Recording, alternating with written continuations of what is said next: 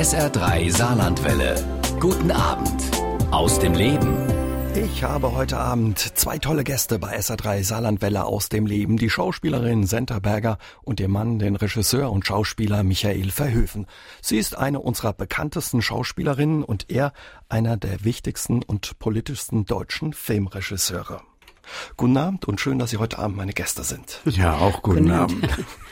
Sie beide waren schon häufiger hier in Saarbrücken und im Saarland. Sie haben, glaube ich, eine besondere Verbindung, Herr Verhöfen, äh, mit dem Saarland. Sie haben hier auch mal studiert, ja? Sie glauben nicht, Sie wissen, das höre ich doch raus. Aber ich habe habe studiert, ja, ich habe hier in Homburg studiert, weil ich mich entschlossen hatte, nicht weiter Schauspieler zu sein, sondern Medizin zu machen. Vielleicht kommen wir auf das Thema, mhm.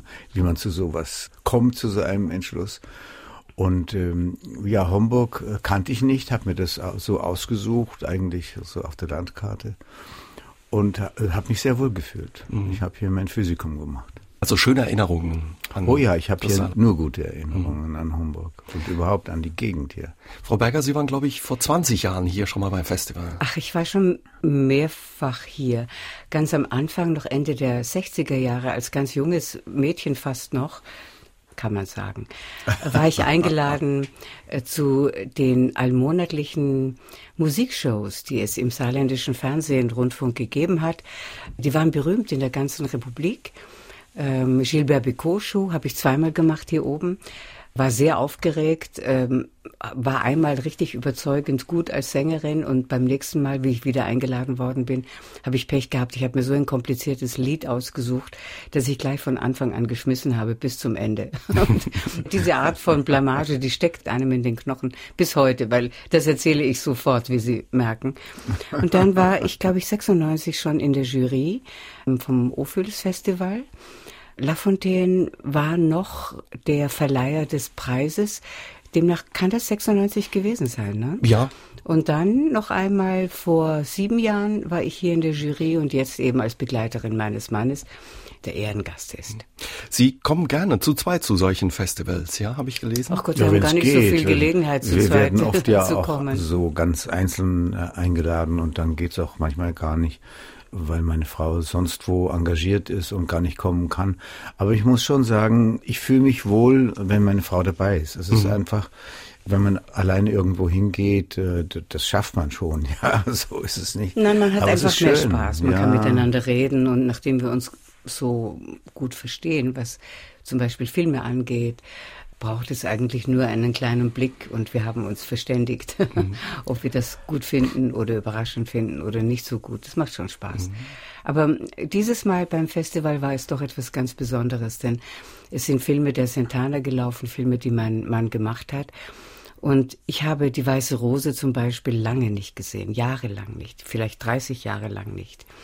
Und ich erinnere mich noch, dass ich sie immer sehr kritisch gesehen habe und nicht nur den Film. Du meinst den Film? Den Film. Ja kritisch in dem Sinne, dass ich mich noch allzu gut erinnert habe an verschiedene Schwierigkeiten.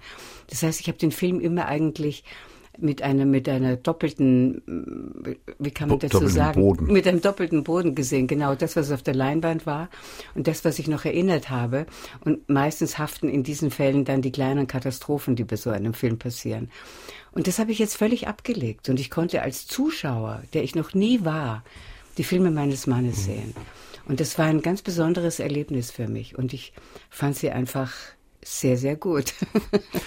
also haben Sie schöne Tage hier gehabt ja. und dann ist es auch ein bisschen Spaß für Sie, wenn Sie auf so einem Festival mal zusammen sein Ja, dürfen. Gott, es wäre schön, wenn wir eine Woche hier wären und nicht nur drei Tage und alles komprimiert in drei Tagen wären. Aber es ist Spaß und wir sind beide gute Reisende und beide auch gute Reisebegleiter. Also ähm, das trifft schon unser Wesen, mhm. ja. Ich würde Sie gerne noch eins fragen, Herr Verhöfen. Sie sind offenbar auch schon länger mit Marcel Ophels befreundet, dem Sohn ja. von Max Ophels. Ja, ja seit 54 kennen wir uns. Und äh, es ist für mich schon erstaunlich. Äh, ich sehe mich auch als alten Mann, aber ungern und äh, blende das irgendwie auch immer aus. Aber wenn er dann da ist und er ist jetzt 90 oder wird 90, äh, versuche ich mir immer so diesen jungen Mann vorzustellen, der er war. Ja, wir haben einen Film zusammen gemacht. Er als Regieassistent von einem äh, gewaltigen äh, Regisseur, nämlich äh, Julien Duvivier Wahrscheinlich kennen die Zuschauer hauptsächlich Don Camillo und Peprone von ihm. Das waren ja mehrere Filme. Aber er war ein ganz großer Filmkünstler. Und er hat sich mich ausgesucht 1954, ich wurde 16 in dem Jahr, in, während des Films übrigens auch. Und, und ich habe da in einem höchst interessanten Film gespielt, der doppelt gedreht wurde, weil man wollte offensichtlich zwei Fassungen haben eine deutsche und eine französische, weil es war eine Koproduktion. Man wollte aber nicht synchronisieren. Eigentlich toll, weil ich hasse auch Synchronisation. Ja, weil ich will die Stimmen hören, die die Leute haben, nicht die, die man ihnen dann sozusagen auferlegt. Aber die hatten eine originelle Version, in dem sie einfach zwei Filme gedreht haben. Wir haben zugeguckt, wir deutsche Schauspieler, während der Duvivier mit den Franzosen inszeniert hat. Und dann kam Marcel Ophüls und musste uns inszenieren. Das war interessant. Eines der bekanntesten Künstlerpaare Deutschlands sind heute meine Gäste bei SA3 Saarlandwelle aus dem Leben, die Schauspielerin Senta Berger und ihr Mann, der Regisseur Michael Verhöfen. Und ja, wir sitzen bei einem Tässchen Abendkaffee zusammen, wenn es ab und zu hinten mal rührt. Das ist ihr Kaffee, in den Sie sich heute Abend noch erlauben. Sie haben gerade gesagt, der Kaffee, Frau äh, Berger, muss bei Ihnen auch oder darf süß sein. Sie kommen ursprünglich aus Wien. Ne? Ja, genau. Also äh, wir haben die Wiener im Allgemeinen eine sehr große Kaffeekultur die sich im Ausland meistens nur durch die vielen verwirrenden Begriffe bemerkbar macht. Also ein Kapuziner, ein kleiner Schwarzer, ein großer Schwarzer, ein kleiner Brauner, ein großer Brauner, einmal mit Haut, einmal ohne Haut, einmal ohne ohne, einmal mit Milch und so weiter und so weiter. Darüber sind schon sehr viele Kabarettwitze gemacht worden. Aber das alles gibt es. Es ist ein Reichtum an Kaffeeangebot. Und nicht nur das. Es wird angeboten in einem Raum, der alles sein kann das Kaffeehaus. Das Kaffeehaus ist ein Ort, wo man sich trifft, man verliebt sich, man verlobt sich, man sitzt da alleine, weil man es zu Hause alleine sitzend nicht aushält.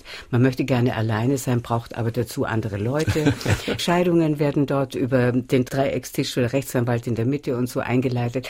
Es ist ein unendlich lebendiger Raum, der mal totgesagt worden ist in den frühen 60ern, als es so Kaffee de go hat es noch nicht gegeben, aber Espresso hat es mhm. gegeben, das Espresso, ja. Mhm. Aber das hat es nicht lange gemacht in Wien. Und wenn ich jetzt sage, entschuldigen Sie, mein Kaffee ist noch nicht süß genug, ich bin Wienerin, meine Gaumenknospen sind etwas anders angelegt, dann werden Sie verstehen, warum das so ist.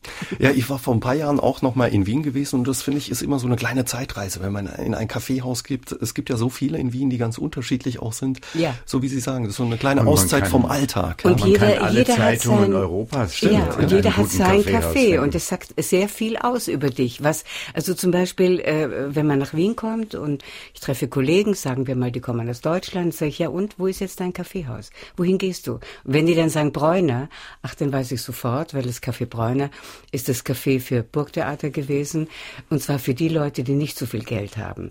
Das Café Landmann ist auch Burgtheater, aber ist mehr für die Leute, die Geld haben, ja?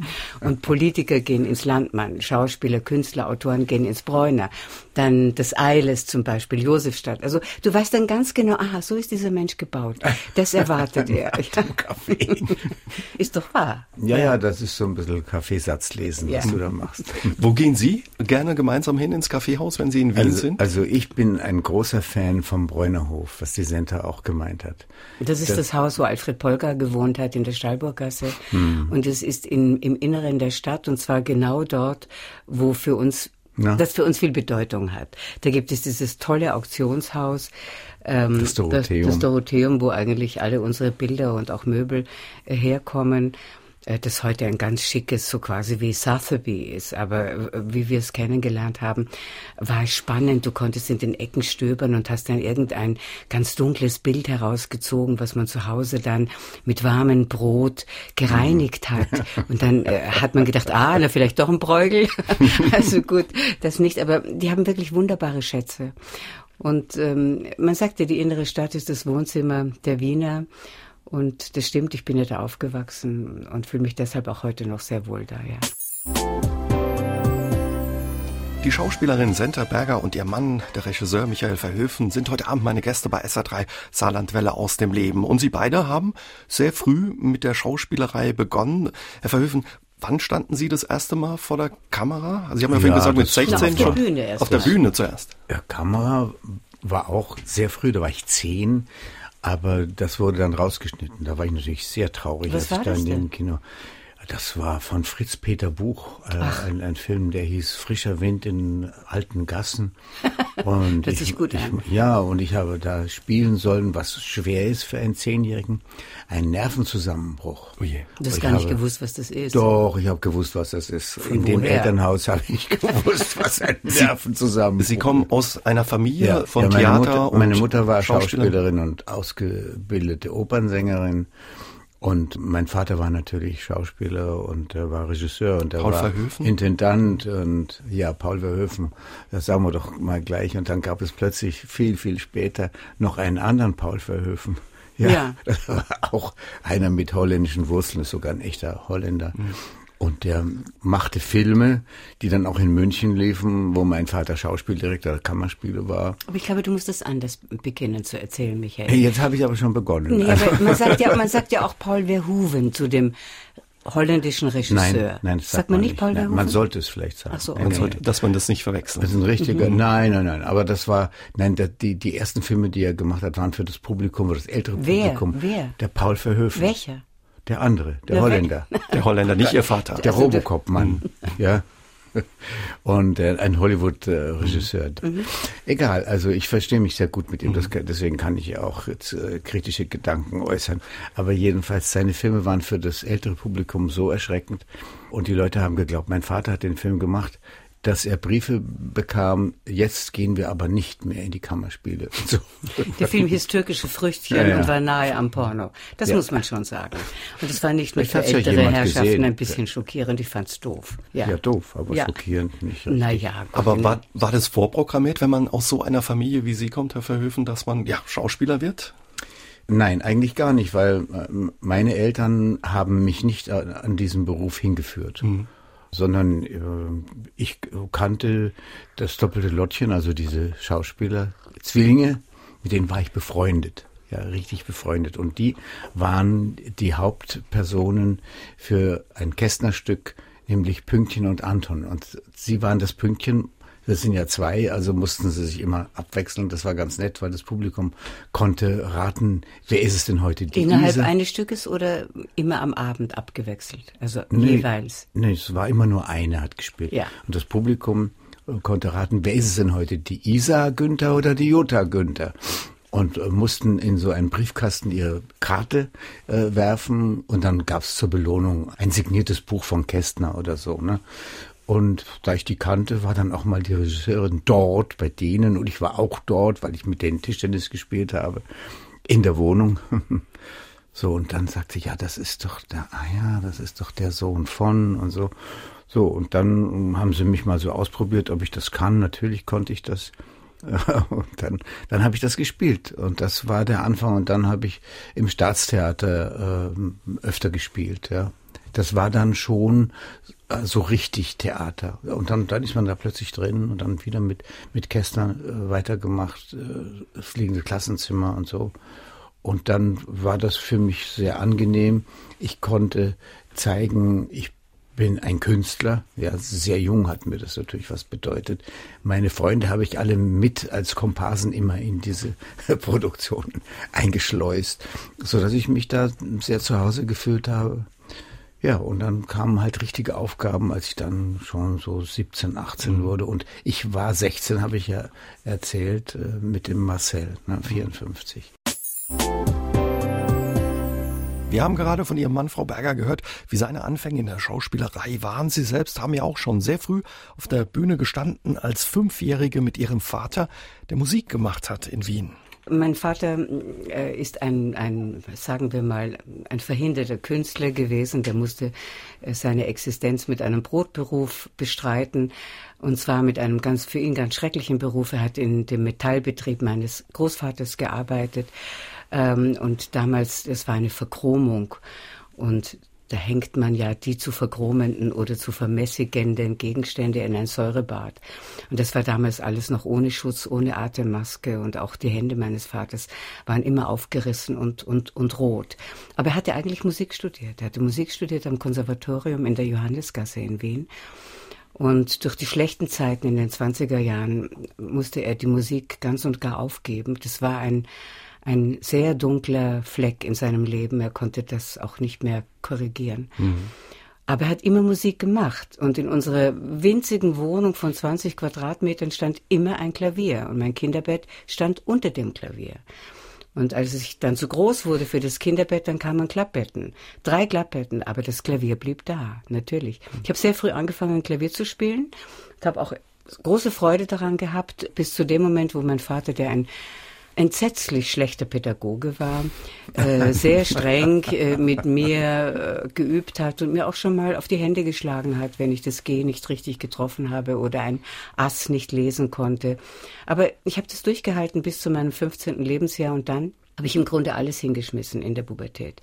Ich habe angefangen schon zu tanzen bei einem, einer richtigen professionellen Ballettschule und später hm, habe ich gelernt Tanz und Ballett äh, in der Akademie für Darstellende Kunst und während dieser ersten Jahre, wo ich auch noch sehr herzig war, als kleines Mädchen, sehr herzig, bin ich mit meinem Vater aufgetreten. Man kann heute dazu sagen, wir haben getingelt. Es gab damals ja noch kein Fernsehen und die sogenannten bunten Abende waren ein großes Vergnügen für das Publikum. Äh, da ging man dann in Vereinshäuser äh, oder man ging in kleine Theater, in große Theater und dann trat immer auf ein Komikerpaar, eine Operettensängerin, ähm, ein Zauberer und die kleine Centerberger. und dann habe ich gerade vor ein paar Jahren erst eine Schuhschachtel gefunden mit Schätzen, wo mein Vater, der im Grunde alles weggeworfen hat, diese aller, allererste Kritik aufgehoben hat. Eine, eine schöne Kritik für mich, die kleine Centerberger. Besonderer Moment damals für Sie, als Sie das nochmal gefunden haben. Ja, doch, ja. Ist auch, wenn ich es erzähle, muss ich mich auch zusammenreißen. Ja gut, und ich bin also so ähm, auch äh, fast unbewusst in, zu diesem Beruf gekommen. Wir hatten wenig Geld, das Leben war sehr bescheiden, aber wir gingen immer ins Theater und wir gingen sehr oft auch in die Oper, wenn auch in die kleine Oper, in die Volksoper hauptsächlich. Also ich bin mit Musik aufgewachsen. Ich wusste gar nicht, dass es einen Unterschied gibt zwischen klassischer Musik und, und Popmusik oder wie sagt Unterhaltungsmusik, hat man damals gesagt, weil das war alles eins. Mein Vater spielte einfach am Klavier und ich fand es schön und dann war es Brahms oder es war Chopin oder ich wusste nicht, dass das was Besonderes ist für kleine Kinder. Naja, und dann dadurch, dass ich sehr viel hm, Theater gesehen habe, wollte ich Schauspielerin werden. Und zu meiner Überraschung äh, hat mein Vater das befördert. Man kann sagen, er war eigentlich mein erster Mäzen. Ich habe das damals nicht gewusst. Das wird mir erst langsam klar. So lange braucht es manches Mal, bis man die Eltern versteht. Meine Mutter war sehr besorgt und sagte, schau, mach die Matura, also das Abitur, kannst immer nur Lehrerin werden oder gehst auf die Bank, ist was Sicheres. Naja, aber mein Vater hat gesagt, lass sie, lass sie, wenn sie, äh, sie traut sich jetzt mal, jetzt lass sie. Naja, und dann kam ich ins Reinhardt-Seminar. Mit 16 war das, glaube ja, ich, ne? Und äh, eines Tages kam, wie gesagt, mit wehendem Mantel äh, der berühmte äh, russisch-amerikanische Regisseur Anatol Litvak und im Tross hatte er sein ganzes Filmteam, mit dem er gerade in Wien einen Film drehte mit Yul Brynner und Deborah Carr und ach Gott, Anouk Aimee, ich weiß gar nicht, wer da alle noch mitgespielt Große hat. Große Namen damals. Ja, und ähm, wir haben was vorgespielt und ähm, ich habe vorgespielt die Marie aus Wozzeck und anschließend hat der Litwak gesagt, äh, kommen Sie doch, damals war man noch per Sie mit jungen Leuten, kommen Sie doch morgen äh, ins Studio, melden Sie sich da, Sie könnten eine kleine Rolle bei mir spielen. Dazu brauchte man aber die Erlaubnis. Diese Erlaubnis des Direktors der Schauspielschule habe ich nicht bekommen. Und ich habe es natürlich trotzdem gemacht, denn du kannst nicht mit 16 Jahren einen Film mit Yul Brynner absagen. das ist einfach nicht möglich.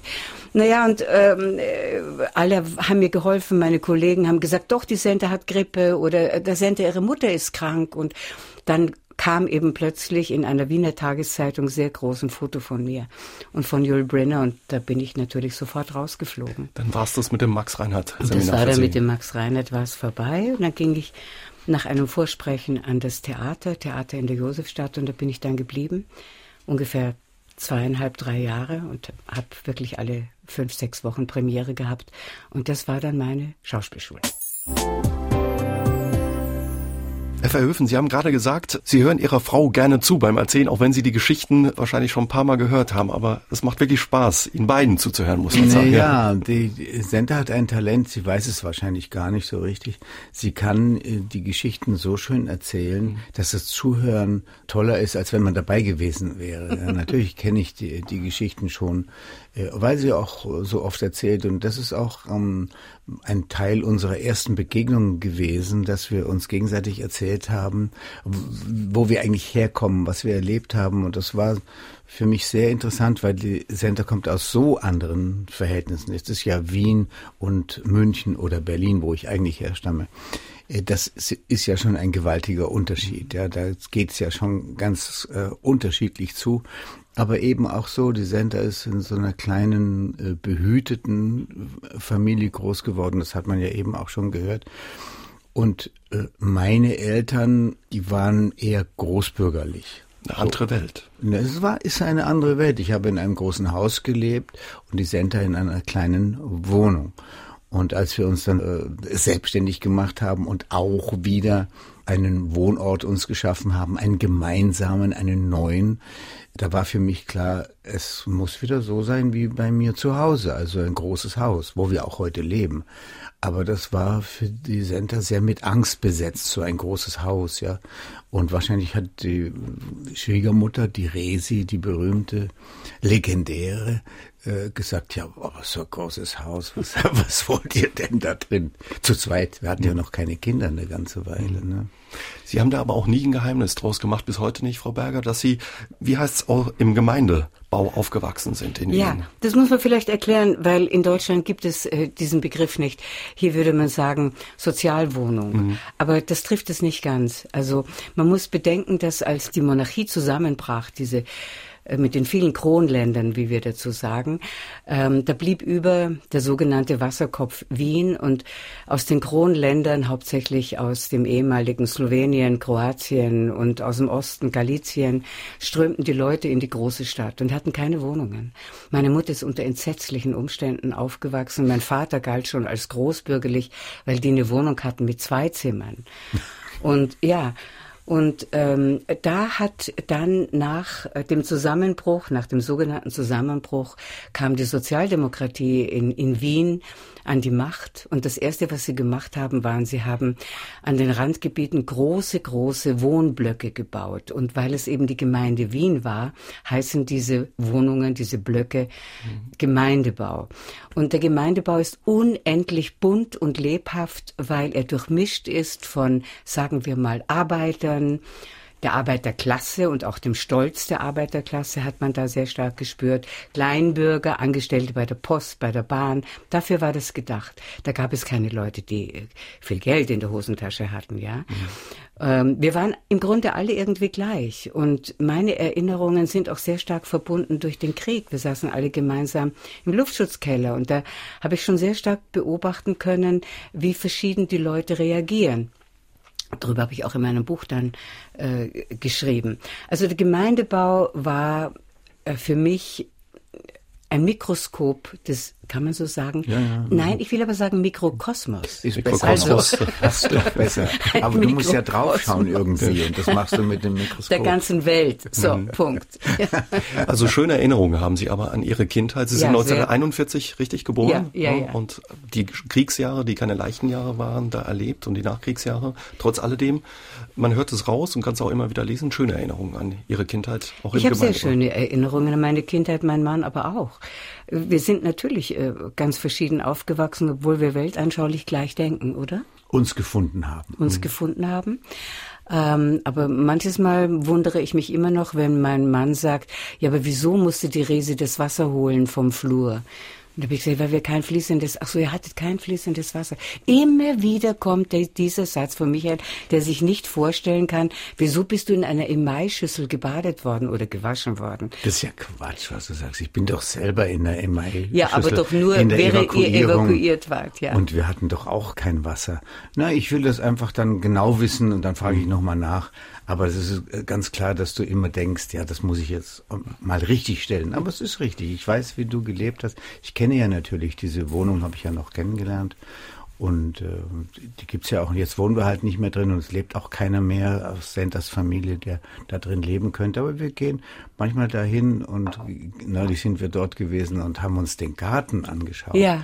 Das ist einfach eine großartige Sache gewesen für die Familien in diesen Gemeindebauten, dass jeder einen eigenen kleinen Garten hat. Das ist doch großartig. Ein Schrebergarten. Zur ja. Selbstversorgung wahrscheinlich auch. Ja, ja das war auch gedacht, um die Menschen an die Natur zu führen. Natürlich auch haben wir Erdbeeren angebaut mhm. und wir hatten einen Birnenspalier Spalier und den Zwetschgenbaum.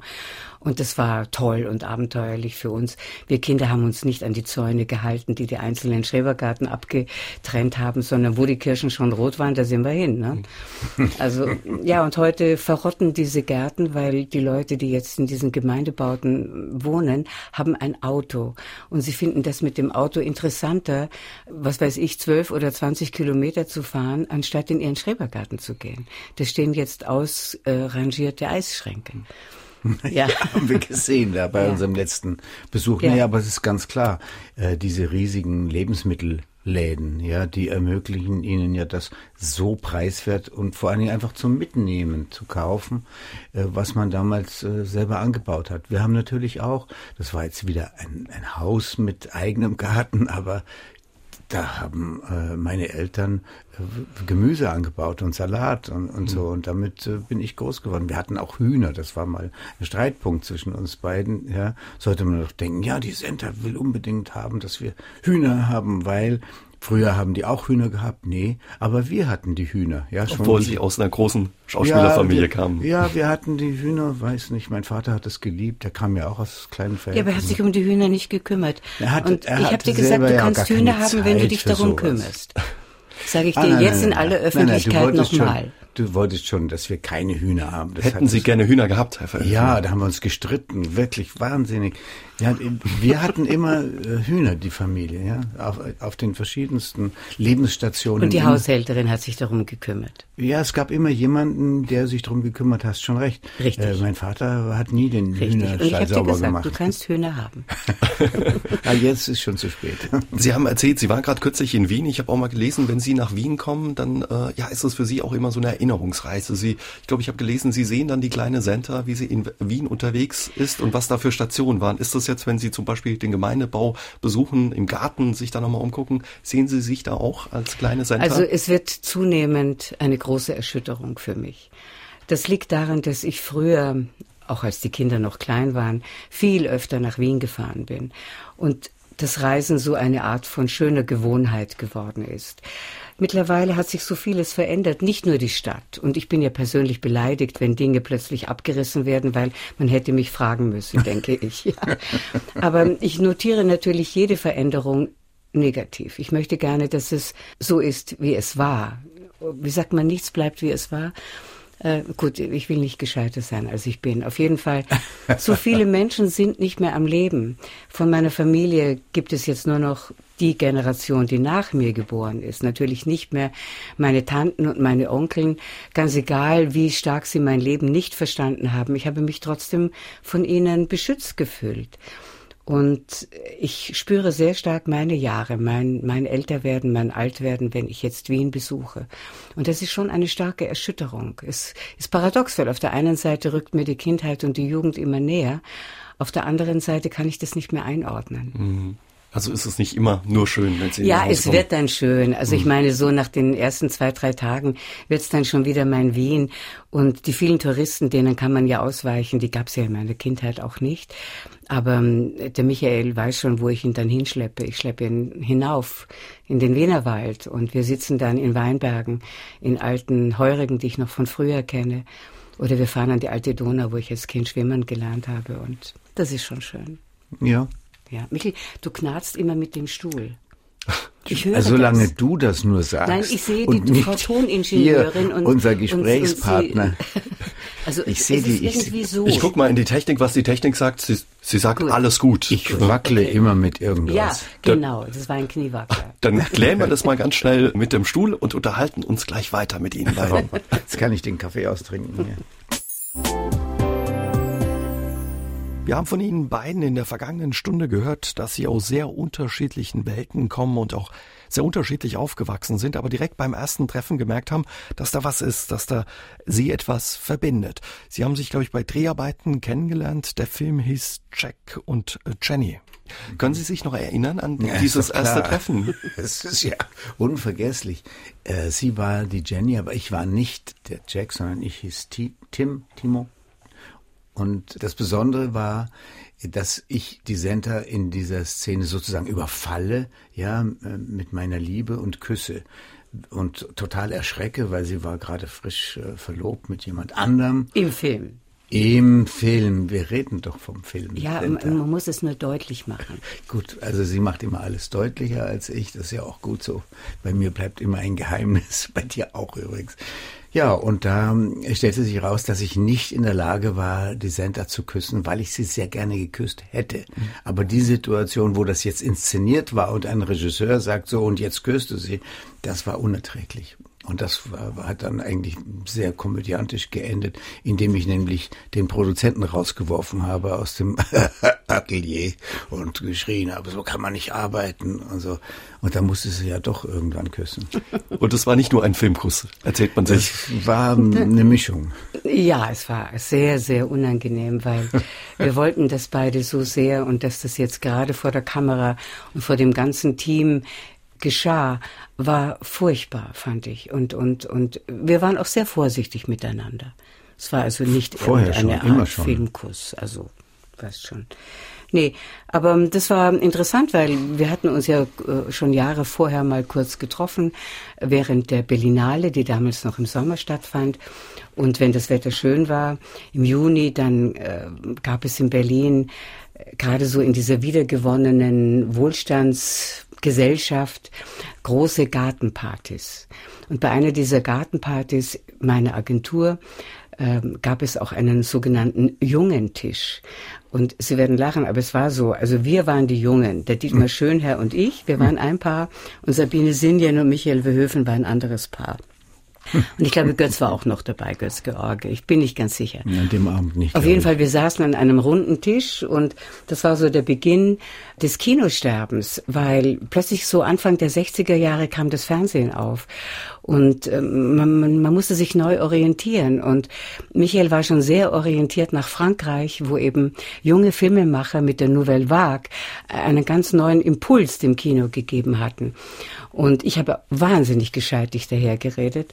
Und das ging ihm furchtbar auf die Nerven. Und er ging mir genauso mit seiner Impertinenz auf die Nerven.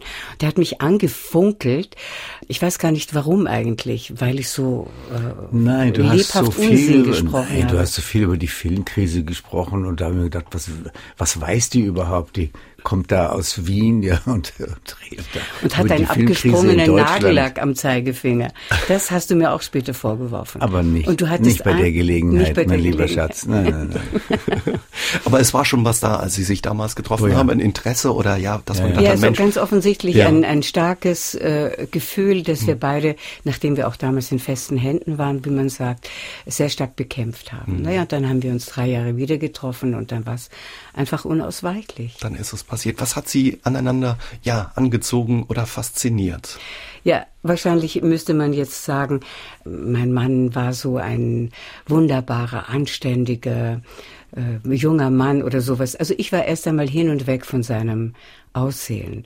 Ähm, das hat mich wirklich fasziniert. Das hat sich gegeben. Na ja, Michael, komm, also es ist ja nicht so ungerecht dir gegenüber. Ach so. Nein, aber es war ein schöner, schlanker, feuriger, funkelnder, äh, schwarzhaariger Mann mit grünen Augen. Äh, der hat mir unheimlich gut gefallen. Ich finde, man muss da ehrlich sein und sagen, also Erotik steht erst einmal an erster Stelle. Und dann muss man sehen, ob man auch noch andere ähm, beglückende Gemeinsamkeiten findet. Und das habe ich, habe ich getan, das haben wir getan. Also ich fand es zum Beispiel sehr, sehr beeindruckend, einen so zielstrebigen jungen Mann kennenzulernen. Wie alt warst du? 25, ne? Ja. Also er studiert ja damals Medizin. Er hatte sich bereits aus seinem Elternhaus gelöst. Das hatte sehr viele Vorteile für ihn, aber hat auch äh, eine Reihe von schweren Situationen hervorgebracht natürlich. Und ein Mensch, der so genau wusste, was er in seinem Leben will und wie er es gestalten möchte, mhm. das hatte ich bis dahin unter den jungen Leuten noch nicht getroffen. Das hat Sie begeistert. Und das hat mich begeistert, ja, es hat mich begeistert. Ich habe mich einfach verliebt. Ja. Schön. Also ich will jetzt hier keine Retourkutsche fahren, aber bei mir war es wirklich nur die Erotik, Center. ich war ja auch niedlich. Sie sahen beide sehr gut aus als äh, junge Menschen auch, ja. Lösen wir das vielleicht äh, auf, was jetzt schon mehrfach angeklungen ist. Sie sind einen anderen Weg gegangen, Herr Verhöfen. Sie kommen aus einer Schauspielerfamilie, große mhm. Schauspielerfamilie, mhm. früh auf der Bühne und vor der Kamera gestanden, aber irgendwann haben Sie gesagt, ich mache was komplett anderes, haben Medizin studiert. Äh, wie kam es dazu? Naja, es kam dazu, äh, weil ich so das Gefühl hatte, äh, die, dieses Spielen auf der Bühne oder vor der Kamera, das fällt mir ja so leicht. Da muss es noch etwas geben, damit es ein Beruf wird, was mir schwer fällt. Und ich dachte, weil ich habe schon bewundert, äh, dass es Ärzte gibt, die gehen da nach Afrika an Positionen, wo es überhaupt keine Kliniken und keine Ärzte gibt. Die tun da was, äh, was wirklich notwendig ist. Und da habe ich äh, in Selbstüberschätzung gedacht, das ist was für mich. Ich gehe dahin. Ja. Und ähm, und dazu muss ich natürlich erstmal eine Ausbildung haben als Arzt, eine ganz normale in Deutschland. Und diese Ausbildung war enttäuschend. Äh, also nicht, was ich hier in Homburg äh, an der Saar erlebt habe, weil das ist ja ein reines vorklinisches Studium. Ähm, das sind halt äh, Fächer, die man lernen muss. Ja, da habe ich keine Patienten gesehen. Aber dann kommen die klinischen Fächer. Und dann ist, geht's so weiter. Oder ging es so weiter? Das hat sich ja auch alles geändert. Da ging es so weiter, äh, indem man praktisch nur akademisch studiert hat und äh, eigentlich nicht ein Arzt war, ein Arzt äh, Learning, ja, aber immerhin schon jemand, der sich mit den Patienten auseinandersetzt. Das ist sehr viel später gekommen. Da war ich schon sehr enttäuscht äh, von dem Studium, das ich mir da ausgesucht hatte nicht von dem Studium. Ich fand das ja alles wirklich großartig. Auch äh, meine Begegnungen, wenn sie auch äh, nicht zahlreich waren, mit den Patienten haben mir sehr viel bedeutet, ja. Und dann äh, später, also da waren wir schon längst zusammen, äh, habe ich ja dann nach dem Examen noch praktische Jahre gemacht. Da war ich richtig Arzt mhm. und war ganz normal in den Klinikalltag äh, eingebunden. Äh, das war sehr, sehr schön. Aber während des Studiums, muss ich sagen, äh, war ich enttäuscht. Und da ich mich ja nach dem Bruch mit der Familie auch getrennt habe von der Familie. Die fanden das nicht äh, gut. Äh, ich glaube, ihr Vater hatte das Gefühl, dass sie ihr Talent ein Stück weit verschwenden durch den naja, das er, Studium. Er fand, er fand das unmöglich. Ja, das war Verrat an der Familie, war Verrat an meinen Talenten, äh, die er gesehen hat und von denen er erwartet hat, dass wir noch in Zukunft sehr viel zusammen machen werden, zusammen Regie machen und so. Und er war verletzt. Da war auch Funkstelle. Ja, ja, ich bin ausgezogen und ich bin, und so bin ich nach Homburg gekommen, weil ich weit genug vom Elternhaus weg wollte. Ja, und das war auch sehr gut, muss ich sagen, weil ich dann auch in dieser Distanz alles nochmal neu gesehen habe.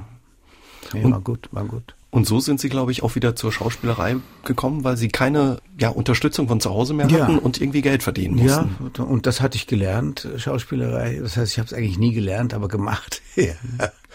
Und dann habe ich eben weiter auch Filme gemacht und, und das hat dann dazu geführt, dass ich wieder zurück konnte, weil ich äh, kontinuierlich weitergearbeitet habe in dem Beruf, mich weiterentwickelt habe, dann mich auch sehr stark um Filmpolitik gekümmert habe. Das hat Sie dann auch zusammengeführt. Wir haben gehört, wie Sie sich verliebt haben. Und äh, dann war auch klar, Sie bleiben zusammen als Paar nach dieser ersten Begegnung und diesem ja, Kuss. Ähm, da gab es, glaube ich, nach wenigen Monaten keinen Zweifel. Was ich von heutiger Sicht aus bemerkenswert finde, ist, dass wir schon sehr früh einander viel Raum gelassen haben. der Verhöfen. Sie haben uns ja eben erzählt, Sie haben als Arzt gearbeitet. Für Sie, Frau Berger, ging es mit Anfang 20 nach Hollywood. Dort standen Sie mit Frank Sinatra, Dean Martin und John Wayne vor der Kamera. Wie war das damals? Was war das für eine Zeit damals in Hollywood? Also ich habe es genossen auf der einen Seite. Ich habe gestaunt, eigentlich täglich. Äh, ich habe mich schnell eingefunden, weil ich sehr herzlich aufgenommen worden war in Immigrantenkreise. Mein Agent Paul Kohner, der noch vor dem Krieg, äh, vor den 30er Jahren nach Amerika ausgewandert ist, hatte eine große Kohner-Familie. Äh, da wurde ich rumgereicht und fühlte mich sehr wohl. Auf der anderen Seite war natürlich alles überschattet durch die Trennung von meinem Mann. Wir haben ja 66 geheiratet, da ging es für mich noch drei Jahre weiter in Amerika, in Los Angeles. Davon waren wir einige Monate zusammen in Boston, in der Nähe von Boston in Worcester, wo Michael praktizierte, als, mhm. wie sagt man, Intern? Intern. ja. ja als Arzt, also in einem Krankenhaus. Da waren wir zusammen, haben eine kleine Wohnung gemietet gehabt. Und dann waren wir zusammen in Los Angeles, äh, fast ein Jahr. Da hat Michael auch wieder, eigentlich mir zuliebe, denke ich doch. Ja, ich wollte einfach in deiner Nähe sein. Ja. Und da habe ich äh, mich eingeschrieben in einem Krankenhaus als Arzt in Los Angeles im Medical County Hospital ganz an, mhm. an der mexikanischen Grenze und wusste aber gar nicht, ob ich in dieser Zeit auch mit der Senta zusammenkomme. Das war sozusagen prophylaktisch. Ich bin schon mal da. Jetzt kann sie auch kommen.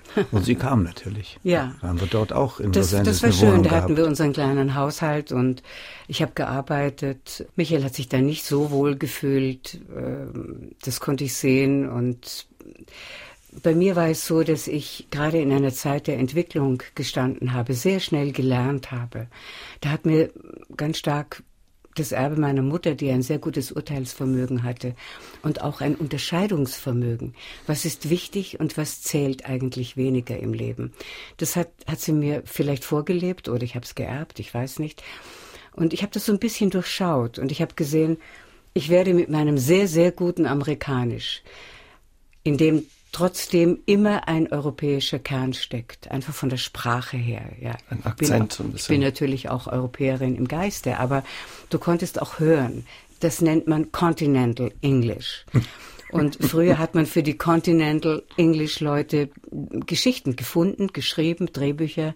Äh, Ingrid Bergmann hat dieses Continental Scandinavian Accent gehabt.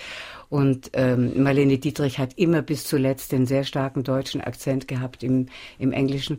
Aber dafür hat man eben noch Stoffe gefunden und das gab es zu meiner Zeit nicht mehr. Das heißt, wir mussten oder ich musste eingepasst werden in eine Geschichte. Ich konnte also nie ein Mädchen spielen aus Atlanta oder aus New York, sondern ich musste immer irgendwie mit meinen Eltern nach Amerika gekommen sein und konnte dann in eine Geschichte passen. Jetzt war das auch die Zeit des Kalten Krieges und es hat sich bei mir so gehäuft. Ich spielte dann eine tschechische Spionin, eine russische äh, Agentin und ähm, ich fand das furchtbar. Das hat dann gelangweilt. Das, das hat mich nicht gelangweilt, das hat mich eher provoziert zum Denken und zu sagen, also ich bin jetzt Mitte 20, was will ich eigentlich hier? Ich habe furchtbar viel Geld verdient und äh, der Film wird aber nicht besser, wenn du furchtbar viel Geld verdienst und er wird auch nicht besser, wenn du so eingehüllt bist in Luxus und äh, Kleider und riesige Limousinen, die dich abholen. Der Film wird nicht besser und deine Rollen werden auch nicht besser. Und auf der anderen Seite war eben der Michael, der schon ein sehr genaues künstlerisches Urteil hatte und wir kamen dann zu dem Entschluss, dass wir unsere Koffer packen und auf jeden Fall zurückgehen. Mhm. Ich hatte auch damals schon viele Angebote aus Italien und aus Frankreich und ich wusste, ähm, das ist der richtige Schritt. Mhm.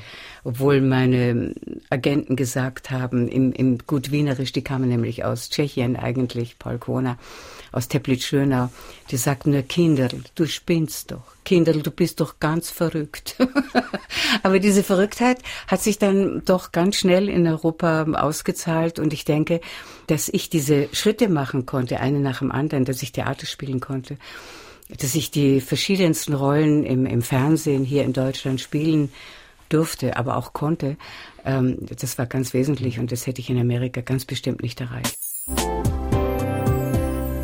Frau Berger, Sie haben in Hollywood mit den ganz Großen vor der Kamera gestanden, haben Sie uns erzählt, Kirk Douglas oder John Wayne. Hollywood, da denken ja immer alle, das ist ja eine Traumfabrik. War das damals wirklich so? Na, ist natürlich keine Traumfabrik. Es ist eine es ist ganz, ganz harte Arbeit. Äh, ich erzähle mal ganz kurz, wenn ich darf, etwas von unserer ja, Oscar, von unserer Oscar-Nominierung, ja, weil die war sehr komisch. Also äh, mein, mein, das springst du das schreckliche Mädchen. Das schreckliche das, das war ein Film, den sie weit nach vorne. Ja, ja in den 90ern ja, produziert war die Oscar haben. Na gut, und und der Film hieß also The Nasty Girl und äh, wurde verliehen von äh, Miramax, von Harvey mhm. Weinstein. Und äh, der steckt immer wahnsinnig viel Kohle in die PR vor den Oscar-Verleihungen. Da kannst du also keine Berufs-, wie sagt man, äh, Trade-Zeitung äh, aufschlagen, wo nicht eine Seite lang über Nasty Girl gestanden ist. Der Michael hat den New York Film Critics Award bekommen, also die Anerkennung der New Yorker Kritiker überreicht worden ist dir der Preis von Madonna. Von Madonna. Ja. Tiefer war, Eindruck. Das war wirklich lustig. Ja. naja, und dann kam eben wenig später kam die äh, Oscarverleihung und da waren wir nominiert, wie in dem ja eben Toni Erdmann äh, nominiert ist. Und äh, die ausländischen Filme sitzen alle mehr links, also in der Mitte sitzen die Stars, die amerikanischen und die Ausländer sitzen mehr links. Und du weißt schon quasi an der Platzierung, wie das ausgehen könnte. Und äh, in dem Jahr war Cyrano de Bergerac mhm. und wir haben natürlich alle gesagt, der wird's. Also Gérard ja, Depardieu und also Cyrano hatte alle Golden Globes so wie es dieses Lala-Land ja. äh, bekommen. Und dann war klar. Äh, ja, und da haben wir uns versprochen, in die Hand versprochen, dass wir nicht glauben, dass wir ihn bekommen. Ja, dass wir, dass wir nicht enttäuscht sein. Und da waren Sie ja. nicht enttäuscht. Und äh, ja, und dass wir, dass wir trotzdem unseren Spaß haben. Und mit uns war noch die Hauptdarstellerin Lena mhm. Stolze, die eben ein kleines Kind geboren hatte, das sie dabei hatte. Und das lag äh, auf dem Faxgerät im Büro der Oscar, des Theaters, der Oscar-Verwaltung. Und mitten in der langen, langen äh, Zeremonie spürte Lena plötzlich, wie sie eigentlich Stillzeit hätte und schnell aufstehen musste in ihrem Valentino-Kleid, bevor man das, das auch merken könnte. und dann wurde der Preis eben, äh, also für, nominated are and the Oscar goes to und das war Dustin Hoffmann. Es war der, Dustin Hoffmann. Der auf der Bühne. Luft anhalten. Ja, und, ja. und, und äh, es heißt ja also das schreckliche Mädchen heißt The Nasty Girl. Und das erste Wort von Dustin Hoffmann war, and the Oscar goes to the, ah, danke, Journey. ein Film, der hieß Die Reise, The Journey. Und äh, es war ein Schweizer Regisseur und die haben das äh, also gewonnen. Ein, ein wichtiger Film, ein Film, der eben über die Emigration der Kurden, glaube ich, war das. Ja, ja. ein Film mhm. über die mhm. Kurden, die über die Schweizer Alpen versuchen, die Schweiz zu erreichen. Aber wir sind jetzt dazu gekommen, weil äh, Traumfabrik, ich wollte nur sagen, das sind alles hart arbeitende Menschen und wir würden, sagen wir mal, nach äh, dem Oscar in der Oscar-Nacht durchtanzen. Aber dort wird Punkt 12 Uhr das Licht ausgedreht und alle steigen in ihre Limousinen und fahren wieder hinauf in die Hills, wo sie ihre Häuser haben, weil am nächsten Tag ist Arbeitstag. Mhm. Für die Schauspieler geht's los in der Früh um sechs und für die Produzenten um acht sind die Büros alle voll. Es herrschte damals und heute noch mehr ein ganz, ganz großer Konkurrenzkampf. Es gibt jetzt neue Medien, um die gekämpft wird, also das Internet, äh, für das Filme produziert werden. Es gibt noch viel mehr Schauspieler, die sich um die Rollen bemühen. Ähm, das war gemütlicher noch zu meiner Zeit. Aber von Traum keine Rede. Aber ich bin ja so naja, ein Mädchen. Die Filme sind ja gemeint, sind dann nicht die Art und Weise, wie dort Aber gearbeitet auch die Arbeitsbedingungen. Bisschen, ich finde ja? schon. Die sind schon hart. Sie haben äh, viele große Schauspieler damals getroffen, als junge, äh, selbstbewusste Frau, wie Sie gesagt haben, aber auch sehr schöne Frau. Wie war das, wenn man diese alten... Habe ich das gesagt? Äh, das sage ich jetzt. Ach so. also wenn man da auf diese alten Haudegen äh, trifft oder traf sei es jetzt äh, John Sinatra, Wayne. John Wayne, äh, ja, Jules Brenner. Wie sind die Ihnen begegnet? Naja, es war schon so, äh, dass man eigentlich ziemlich schnell einschätzen konnte, wie ich reagieren würde auf äh, verschiedene Situationen oder Avancen oder Überfälle. Ähm, Überfälle? Ja, unter Anführungszeichen. Also man hat gewusst, mit der mit der nicht, mit der lassen wir es lieber, weil äh, in Italien, als ich da ankam, ich habe ja auch in Italien viel gearbeitet mit großen Stars, äh, mit Marcello Mastroianni oder Vittorio Gassman oder Nino Manfredi, alle eigentlich. Und ganz schnell ging das äh, Gerücht kann man nicht sagen, aber war die Redewendung über mich die, con quella non si scherza. Mit der macht man kein Blödsinn, Kinder. Sie haben sich ich war, gewehrt. Ich war, naja, was heißt Oder gewehrt? Ich war, ja, ich war ja schon lange, lange Mhm. verheiratet und, und ich hatte ja diesen Mann meines Lebens gefunden und das habe ich auch alle wissen lassen. Waren Sie manchmal eifersüchtig, Herr Verhöfen? Immer.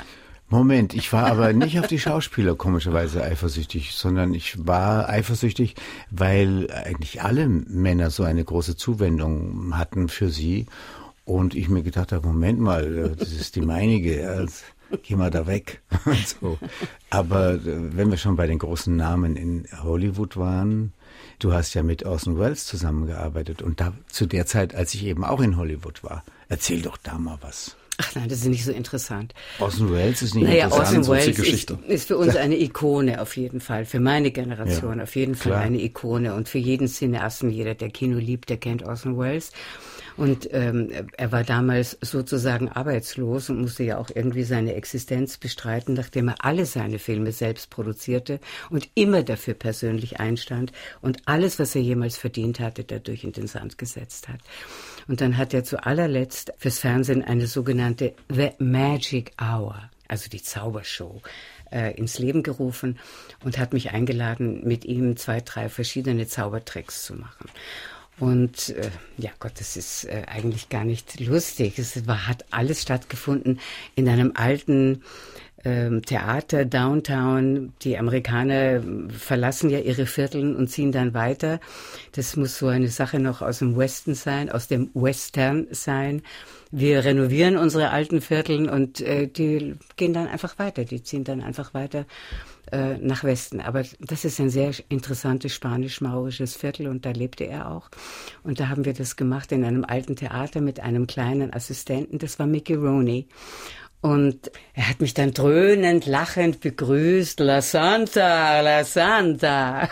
Er sprach auch Italienisch und, und er wollte das auch gerne mit mir sprechen. Und er hatte auf seiner Krawatte, die sehr breit war, wirklich das ganze Menü der Woche drauf. Also von der Orson. Pastrami der Orson, ja, und Eigelb und, und roter Rotwein und ach, und das war alles ganz egal. Und er konnte auch nicht zaubern, das war auch egal. Weil dann sagte man, dann schneiden wir, wir schneiden, wenn der Trick nicht funktioniert hat. Und der hat eigentlich nie funktioniert. Ich sollte in einem Käfig verschwinden und ein Leopard sollte aber dann oben sein. Also entweder der Leopard kam nicht oder ich blieb hängen mit den Haaren. Hat nie funktioniert. Auf jeden Fall, er war sehr, ja, auf eine schöne Art und Weise so ein bisschen, ähm, hat er mit mir geflirtet und hat mich dann besetzen wollen für Kaufmann von Venedig, seinem nächsten Film in, in Venedig, den er auch in Venedig drehen wollte. Ich sollte seine Tochter spielen. Ich hatte sehr lange rote Haare und er hat mir viele Porträts gezeigt ähm, von rothaarigen Jüdinnen aus dem Ghetto in Venedig. Und ja, es hat, ich habe dann schon oft begonnen, die Original-Shakespeare-Texte zu lesen und ja, der Film kam nie zustande und äh, ich bin dann eingeladen worden, nach Venedig zu fliegen wegen Kostüme. Den Flug habe ich mir schon selber bezahlt. Und äh, als ich dann dort war, war er schon gar nicht mehr da, war schon in Rom, um einen anderen Geldgeber zu finden. Und ähm, äh, am Telefon hat er sich von mir dröhnend, lachend verabschiedet und gesagt, next time, next time, Santa Baby. ja. Also daraus Hast du diese Geschichte hören wollen? Äh, Die eigentlich jetzt nicht, aber so diese Zirkusgeschichte war schön, weil ich war ja dort und habe Ja. miterlebt, dass geschnitten werden musste, weil äh, die Tricks nicht funktioniert haben. das fand ich beeindruckend, aber vor allen Dingen, dass er damit so wunderbar umgehen konnte. Also er hatte nicht das Gefühl, oh, das ist aber jetzt äh, Schade, daneben ja. Gegangen. Gar nichts, machen wir es halt nochmal. Machen wir es nochmal. Ja. Sie haben uns eben erzählt über Ihre Zeit in Hollywood. Frau Berger, für Sie ging es dann Ende der 60er Jahre zurück nach Europa. Sie beide hatten damals schon gemeinsam Ihre Produktionsfirma Sentana gegründet. Gab es damals in Europa ja einfach die spannenden Stoffe für Sie? Das glaube ich nicht, dass gleich die spannenderen Stoffe waren. Im Gegenteil, aber es war eine spannende Zeit. Also die Sentana haben wir gegründet, da waren wir noch nicht verheiratet. Das Ja, war also 65, 66, 65. Ja, ja. Also äh, in dem Jahr, als ich dann Staatsexamen gemacht habe, das war alles sehr dicht und eng. Und das war halt eine Zeit, äh, wo wir sehr beeinflusst waren von der äh, Nouvelle Vague in Frankreich.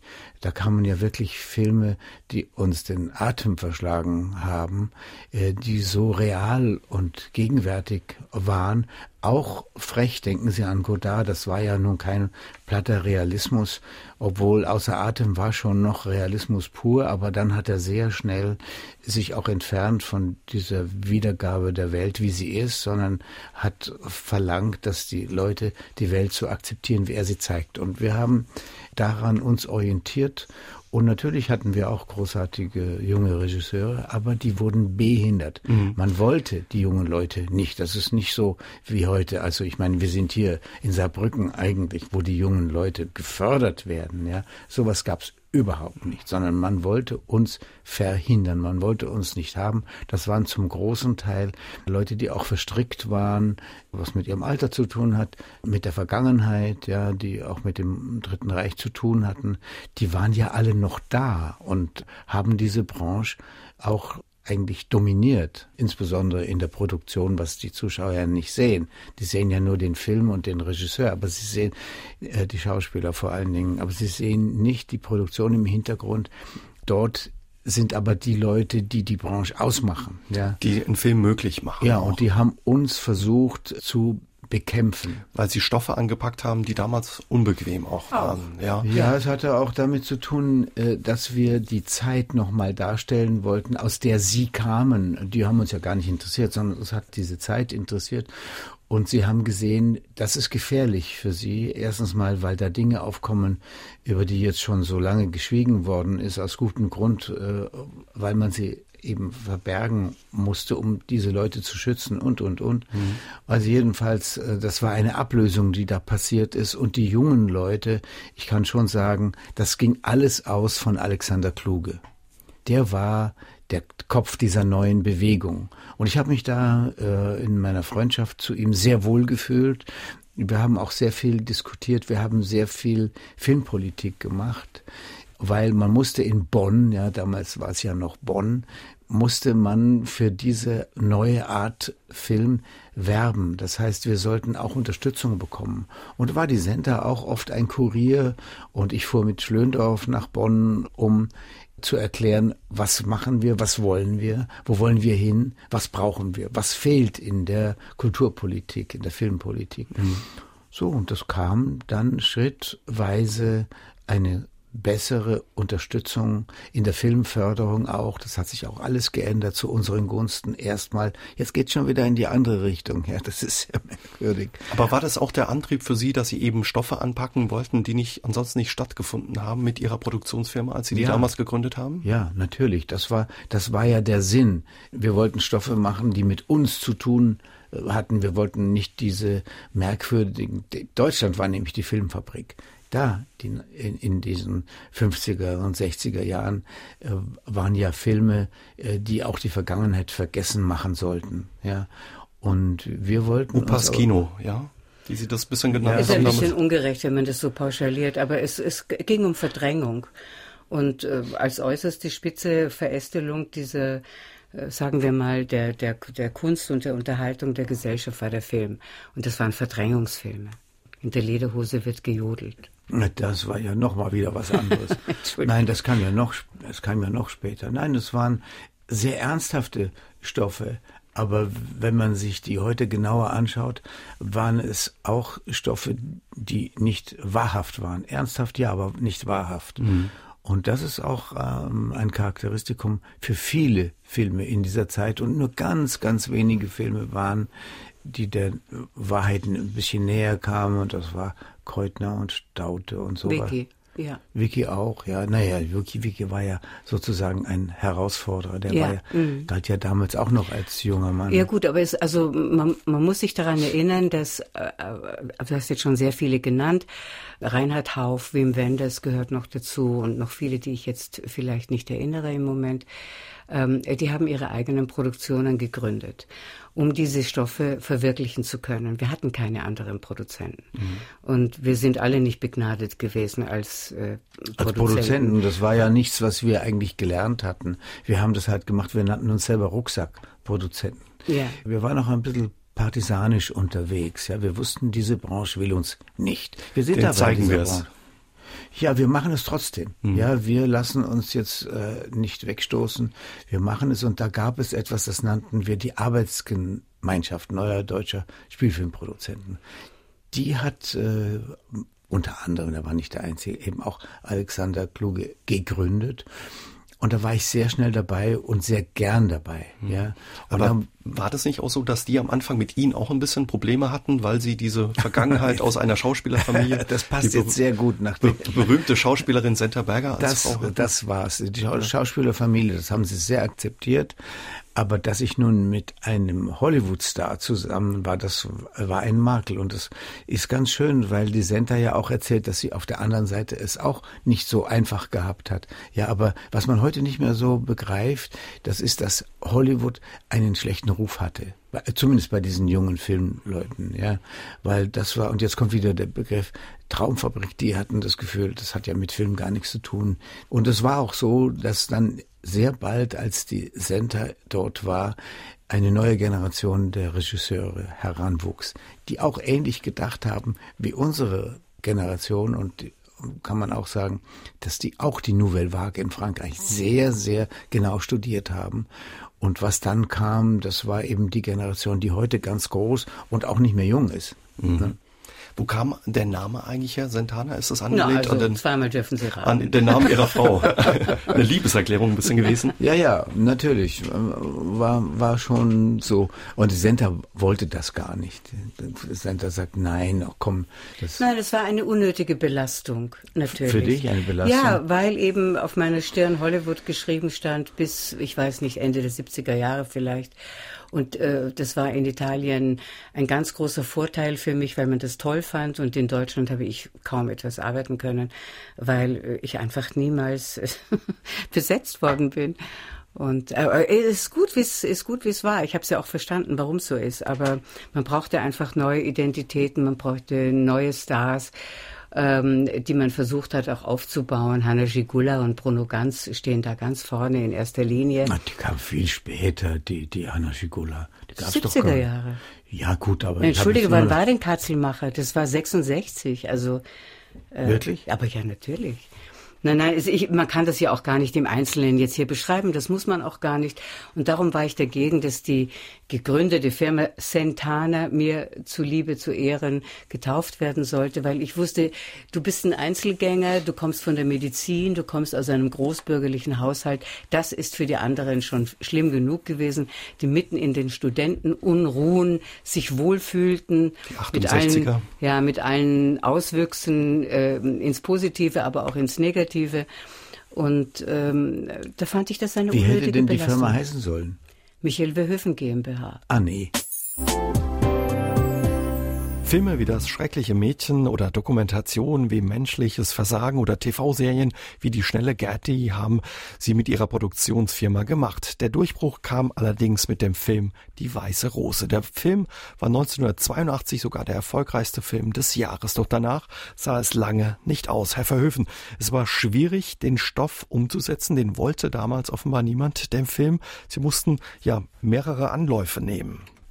Naja, also die Weiße Rose ist natürlich auch wegen dem Film, aber vor allen Dingen wegen des allgemeinen Umdenkens in der Gesellschaft, ist diese kleine Gruppe von Studenten mit einem Professor so hoch angesehen, als Helden, ja, das ist jetzt wieder schon etwas ein Begriff, den ich nicht mag, weil er auch aus den Kriegsgeschichten kommt. Sie waren ja, obwohl sie Soldaten waren, sie waren ja Eingezogene, waren sie, sie waren ja, wollten ja alle Arzt werden, ja, sie wollten nicht unbedingt äh, beim Militär sein, das war ja aufgezwungen. Aber jedenfalls heute haben sie sich sozusagen durchgesetzt, ja, nach, nach dem Krieg, nach vielen Jahren aber sie wurden noch immer bekämpft. Ja, also das hat sich damit ausgedrückt, dass man die Urteile äh, des Volksgerichtshofes nicht annullieren wollte. Das waren natürlich die Juristen, die ihren Kollegen, die waren ja nicht dann die im Bundesgerichtshof, die waren ja selber keine äh, Richter am Volksgerichtshof, aber vielleicht der Vater oder der Onkel oder ein älterer Freund und vor allen Dingen die Kollegen wollte man schützen. Und die Kollegen, die alten Richter, die alten Nazi-Richter waren den Richtern am Bundesgerichtshof näher und wichtiger als nun diese Studenten die die umgebracht haben. Ja, mhm. So und jetzt es heißt ja immer Hinrichtung. Wir sind ja alle leider so geähnelt. Aber es gibt äh, jetzt Kreise in den Nachorganisationen der Weißen Rose, die diesen Begriff nicht mehr akzeptieren. Die sagen nicht mehr Hinrichtung, sie sagen Ermordung. Und das ist ein langer Weg, bis man zu diesem Umdenken kommt. Und dazu gehört eben, dass man verstehen muss, dass die amtierenden Richter des Bundesgerichtshofes der Meinung waren, sie sind zu Recht hingerichtet worden. Da, da Sie, mussten wir kämpfen. Da haben Sie ähm, sehr dafür gekämpft und sich dann auch äh, durchgesetzt am Ende. War das mit eine Hauptmotivation, diesen Film zu machen damals? Ja, aber ich wusste noch nicht, dass ich am Ende des Films äh, das ausdrücken werde in einem Sechs-Punkte. Nachspann. Aber das haben wir nicht gewusst, weil das auch wieder ein Prozess war. Ich bin ja juristisch überhaupt nicht gebildet und wir haben das gelernt oder man hat uns das beigebracht. Wir hatten ja sehr viele Juristen, die uns da unterstützt haben. Es war ja nicht so, dass alle Menschen nun sozusagen den Volksgerichtshof noch akzeptieren wollten, der übrigens aufgrund unseres Films dann annulliert wurde, der ganze äh, Volksgerichtshof. Ja, das hat man dann gesehen, dass das gar kein Gericht war. Das äh, habe ich mir nie erwarten können, dass mein Film das auslöst, dass es keinen Volksgerichtshof mehr gibt als Gericht. Es gab den Volksgerichtshof, aber als Terrorinstrument. Ja. Und das war ein langer Weg dorthin. Und ich bin ehrlich genug zu sagen, sowas haben wir uns gar nicht träumen lassen, dass dieses Resultat der Fall ist. Sie mussten, glaube ich, sechs Anträge stellen, bis der Film gefördert wurde. Richtig. Wurde von der CSU, von der Kirche bekämpft, ja. habe ich bei der Vorbereitung gesehen. Ja. Das kann man sich heute gar nicht mehr vorstellen, dass man ja. Also Thema Leute in der CSU haben sich auch später bei mir entschuldigt, muss ich dabei halber sagen. Der Film basierte aber auf Gesprächen mit Mitgliedern von der Weißen Rose und vor allen Dingen Angehörigen, ja, die ja. ihnen teilweise auch ja die Tagebücher zur Verfügung gestellt ja. haben von den äh, Geschwistern ganz Scholl. Ganz wichtig, weil ja in den Geschichtsbüchern auch wieder gar nicht die Wahrheit stand. Und die, die Gespräche mit den Familien haben das Projekt sehr stark in eine bestimmte Richtung äh, gebracht. Es wäre vielleicht ohne diese Hilfe ein bisschen unklarer alles gewesen, ja, weil ich hatte ja gar keine scharfen Begriffe. Woher hätte ich die haben sollen? Was in den Geschichtsbüchern stand, äh, darauf konnte man gar nicht bauen. Aber diese Berichte aus den Familien, die waren einfach großartig. Mhm. Sie verbindet auch ja eine Freundschaft mit der Schwester von Willi Graf, die Jetzt lange kommt's. hier gelebt haben. Jetzt ja? kommt's. Ja, ja. Ja, weil die Anneliese Knob-Graf war diejenige, die damals das Eis gebrochen hat. Ja, weil die Familien wollten keinen Film über die Weiße Rose. Aus anderen Gründen wieder. Die konnten sich nicht vorstellen, dass ein Schauspieler dann da oben zu sehen ist auf der Leinwand und nicht der Hans und nicht die Sophie, nicht der Willi, sondern ein Schauspieler. Und das war eine Entfernung von der Wirklichkeit, die die nicht ausgehalten hätten. Und deswegen haben sie gesagt, nein, es gibt diesen Film nicht. Und die Anneliese Knob-Graf war, also die Schwester von Willi, war diejenige, äh, die gesagt haben, ja nun mal langsam, schaut euch doch das Projekt mal genauer an. Und dann haben die unsere Drehbücher Fassungen, die wir gerade hatten. Wir haben ja viele Fassungen geschrieben. Das ging ja auf zwei Jahre hin, dieser Kampf mit der Förderung. Und dann haben die gesehen, ja doch, das ist ein Projekt, mit dem können wir ganz gut leben. Ja, darf ich was sagen? Die Anneliese war doch Lehrerin, nicht wahr? Ja, ja. Und sie war sehr viel mit jungen Menschen zusammen, deshalb. Und sie hatte auch einen wunderbaren Zugang zu jungen Menschen. Mhm. Und sie hat gewusst, das, was ich auch erlebt habe. Es wäre so wichtig gewesen, als, als junger Mensch, sagen wir mal, äh, mit 16, 15, 17 Jahren, über die weiße Rose zu wissen, über die weiße Rose zu erfahren und zu sagen, ach, das sind ja doch junge Menschen gewesen, die das gewagt haben, die eine Haltung gezeigt haben in diesen schrecklichen Jahren. Das hätte mir so gut getan. Aber wenn man schon über die Weiße Rose was gehört oder gelesen hatte, was ja ganz selten vorkam, so hieß es, das sind zwei Märtyrer. Das sind äh, die wegen Jesus äh, in den Tod gegangen. Und das war nun wirklich etwas, was ich mir nicht für mich vorstellen konnte. Ich wollte auch kein Märtyrer sein. Aber sie waren ja keine Märtyrer. Es waren junge, mutige, gescheite Menschen, die sich ein Leben erwartet haben. Die Lust auf das Leben hatten und nicht auf Leben so ein hatten. Leben hatten. Und darum war die Anneliese auch die, die sich am allermeisten am Anfang ist doch richtig, was ich sage, ja, ja, eingesetzt natürlich. hat. Ja, ja, na, ja, sie war die Einzige, nicht am allermeisten, sie war die Einzige, ja. Und deswegen habe ich auch einen Film über sie gemacht. Das war natürlich auch eine Dankbarkeit ihr gegenüber, aber auch weil es interessant war äh, für mich zu sehen, wie lebt die denn? die ist ja durch äh, ganz Europa gereist und hat Vorträge gehalten über die Weiße Rose und über ihren Bruder und wie das war. Und äh, da bin ich mitgefahren ja, nach Dänemark und Schweden und, und habe äh, gesehen, wie sie das macht. Und die Fragen dieser Kinder dort in diesen Ländern, die waren ja genauso naiv, die Fragen und fern von jedem Wissen. Äh, aber sie haben halt gefragt. Und in Deutschland ist sie ja auch gereist und äh, hat erzählt, wie das damals war. Und das war schon mal auch ganz wichtig, dass es jemanden gab, der selber Weiße Rose war. Sie hat äh, zwar nicht gewusst, äh, was die wirklich machen, aber sie kannte den Geist. Sie ja. kannte den Geist und hatte Kontakt mit allen ja. Oh ja. Mhm. Und äh, da sie aber nicht wirklich wusste, dass die diese Flugblätter machen und was sie überhaupt machen, ist sie auch freigesprochen worden, weil sie sie konnte sich nicht verplappern. Sie wusste nichts. Und das war eben auch dieser Willi, der ein sehr überlegter junger Mann war, der gesagt hat, ich darf das äh, zum Beispiel zu Hause gar nicht erzählen. Nicht um mich zu schützen, sondern um die zu schützen. Um die anderen zu schützen. Es gab ja Sippenhaft. Wie ist es, ja, wenn man verheiratet ist und dann auch noch zusammenarbeitet? Ist das ja ein Vorteil oder manchmal vielleicht sogar auch ein Nachteil? Also, wie wir noch. bin ich gespannt, was die Sender sagt. Nein, aber ich erinnere mich zum Beispiel an unseren ersten gemeinsamen Film 1970, mhm. Der Graben. Ein Schwarz-Weiß-Film, der sich mit der Philosophie der 60er Jahre beschäftigte, dass man nicht nur einem Menschen gehören kann, weil ein Mensch keinem anderen Menschen gehören darf. Und es ist ein sehr merkwürdiges Thema gewesen für ein jung verheiratetes Ehepaar, wie ich heute finde. Aber das war so die Zeitströmung, dass man das beleuchtet, äh, dass der Mensch frei ist und frei seine Gefühle auch entfalten darf und, und sei es äh, durch Betrug zum Beispiel naja, oder Lüge. Betrug war das ja in dem Moment dann nicht. Ja, eben, weil es sollte eben kein Betrug sein, ist, wenn man darüber. Dass, äh, ja. die, die mhm. freie Liebe funktioniert. Und ich weiß, da hatten wir ziemlich viele Auseinandersetzungen. Wir standen sehr unter Zeitdruck, wir standen sehr unter wirtschaftlichem Druck. Es war ein schwieriger Film, so habe ich das in Erinnerung für mich. Wohl, wenn ich ja, das gut. Resultat jetzt sehe. Äh, gut, aber du hast es jetzt so gesagt, als hätte dieser Film auch sozusagen die freie Liebe propagiert. Äh, Hat er auch. Im Gegenteil, im Gegenteil. Es ist, es ist ein Aufklärungsfilm, so habe ich den genannt, der uns sagt, ähm, in einer Zeit, wo Oswald Kolle gerade die Sexualität neu sozusagen propagiert hat in diesem Land, dass es eigentlich doch mehr ist als nur diese Kommerzialisierung der Sexualität. Aber man hört raus, Sie diskutieren die Stoffe. Da wird auch oh, ja, kontrovers ja, diskutiert. Auch, auch, wenn ich da nicht mitspiele, äh, diskutieren wir selbstverständlich viel und Darum auch heißt gerne. die Firma auch Sentana. ja, und dann, aber ich kann mich erinnern, dass wir uns, ob wir das verbal gemacht haben oder ob wir einfach intuitiv gewusst haben, dass wenn wir zusammenarbeiten, müssen wir einen guten Weg finden miteinander. Und bei Mitgift war das eigentlich schon unser zweiter Film, war das schon sehr ja. liebevoll und angenehm und harmonisch. Und aber bei der Gerdi war es dann so, dass wir tagsüber sehr intensiv und lustig miteinander gearbeitet haben.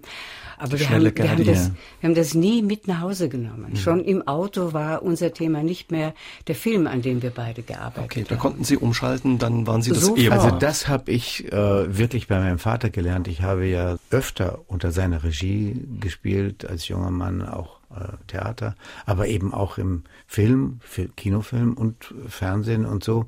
Und das konnte äh, schon auf den Proben und beim Drehen zu harten Auseinandersetzungen gekommen sein. Aber äh, Senta sagt im Auto, okay, wenn diese Probe oder dieser Arbeitstag vorbei war und wir sind nach Hause gefahren, war das Thema vorbei. Mhm. Also da wurde nicht mal diskutiert Nein. über die Nein. Stoffe. Dann waren Sie das Ehepaar. Ja. ja. Also wir waren ja schon Familie dann ja. auch. Es gab einfach andere Themen. Mhm. Gibt es aber so Orte, wo Sie ganz gut miteinander sprechen können? Haben Sie da so Rituale, wenn es um Filmstoffe geht? Das heißt, nee, überall. Überall. Also ja. Film hat, hat, eine Bedeutung für uns und äh, Film Michael ist hatte, Thema als die Kinder überall. noch im Haus gewohnt haben, ein Arbeitszimmer. Dann sind die Kinder ausgezogen und dann äh, fühlte er sich einsam in seinem Arbeitszimmer und er ist in ein Kinderzimmer gezogen als Arbeitszimmer. Und dann war dieses Arbeitszimmer so voll, dass er in ein anderes Arbeitszimmer gezogen ist. Das heißt also, er hat drei Arbeitszimmer, aber die wichtigsten Arbeitsgespräche finden am Küchentisch statt. Da ist es am gemütlichsten. Ja, ja und ja. das ist auch eine Art Arbeitszimmer. Und er wurde auch willkommen bei den Hartmanns geboren. Seit mehr als 50 Jahren betreiben meine heutigen Gäste Senta Berger und ihr Ehemann Michael Verhöfe gemeinsam die Filmproduktionsfirma Sentana. Und die Sentana hat auch an dem Millionenerfolg Willkommen bei den Hartmanns mitgewirkt. Ein Film von ihrem Sohn Simon, in dem sie mitspielen, Frau Berger und Sie, Herr Verhöfen, als Co-Produzent beteiligt sind. Ein Film, in dem eine Familie einen Flüchtling aufnimmt. Wie kamen Sie auf das Thema, beziehungsweise Ihr Sohn hatte, glaube ich, die Idee dafür? Es war in der Küche glaube ich. In der Küche auch. Es war in der Küche, äh, wo er plötzlich angefangen hat zu erzählen und was er vorhat und wir sehr interessiert zugehört haben.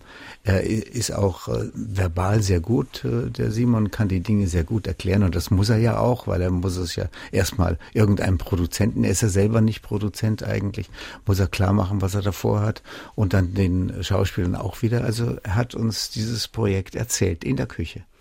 Also es war erst ein Projekt, ähm, ein mögliches Projekt für eine Reihe. Ob für Fernsehen oder was weiß ich, Netflix und die Dinge, die es heute alles gibt, das weiß ich gar nicht mehr. Aber plötzlich schälte sich da eine Geschichte heraus in dieser Familie, die genug Schwierigkeiten untereinander hat, dass ein, ein Flüchtling, der von außen kommt und mit Distanz diese Familie sieht äh, und, und sie sich auch selber wieder neu sehen können und auch aufeinander zugehen, dass das ein Komödienstoff ist. Und Simon fand dann sehr schnell heraus, dass das zu schade wäre, um nur eine Episode in einer Reihe zu sein und hat daraufhin begonnen, das als Kinoprojekt äh, zu entwerfen. Und da gab es eben viele Stufen. Ich, ich, weiß nicht, ob er alle mit uns besprochen hat, ob ich alle Drehbuchfassungen gelesen habe, aber ich vermute mal, weil ich habe einen ja, ganzen ja, Stapel doch, doch, zu Hause doch, liegen. Und er kann ja sehr gut schreiben und er ist auch ein kluger Mensch. Er weiß ganz genau, wie man bei so einem komplexen Thema die Balance halten muss. Dass die Gewichtung richtig ist, nicht schwarz-weiß, sondern eben alle Farben zulassen. Und das hat er sehr schön geschrieben. Es war von Anfang an klar, dass ich die Angelika, die Frau Hartmann, spielen würde. Und darum erübrigt sich, falls Sie es vorhaben, die Frage, und wie war die Zusammenarbeit mit ihm? Weil die Zusammenarbeit war eben der Endpunkt einer langen Entwicklung. Und, hat sie früh schon einbezogen, sie beide. Ja, ja. ja, und sollte ich also wirklich irgendwelche ähm, Differenzen äh, gehabt haben aus einer verschiedenen Sicht auf diese Frau oder ob diese Frau so spricht oder anders, dann haben wir das vorher besprechen können und auch besprochen natürlich, mhm. so dass wir dann im, im beim Drehen, ich wollte gerade sagen im Studio, aber es gibt ja kein Studio mehr, beim Drehen war das einfach ähm, sehr warm und herzlich und humorvoll und auch anstrengend, weil es gar nicht so einfach ist, so einen großen Film innerhalb äh, der Drehtage, die wir hatten, auf die Beine zu stellen. Mhm. Sie wurden ja auch ein bisschen von den Ereignissen bei dem Thema überholt. Als er, glaube ich, losgelegt hat, Ihr Sohn mit dem Thema sich zu beschäftigen, war, war noch Ostern, nicht klar. Ostern 2015. Dass so viele da, Menschen kommen. Ja, genau. Und dann äh, im September 2015, da habe ich gerade einen Film gemacht in Berlin haben wir oft telefoniert. Das heißt, ich rief ihn meistens an und habe gesagt, Simon, äh, Hast du das gesehen im Fernsehen? Hast du diese Ströme gesehen? Hast du gesehen, wie die äh, in, bei der österreichischen Grenze ausgeladen werden und die gehen dann über die sozusagen über die grüne Grenze von Polizeiautos begleitet hinüber? Was wird das noch werden?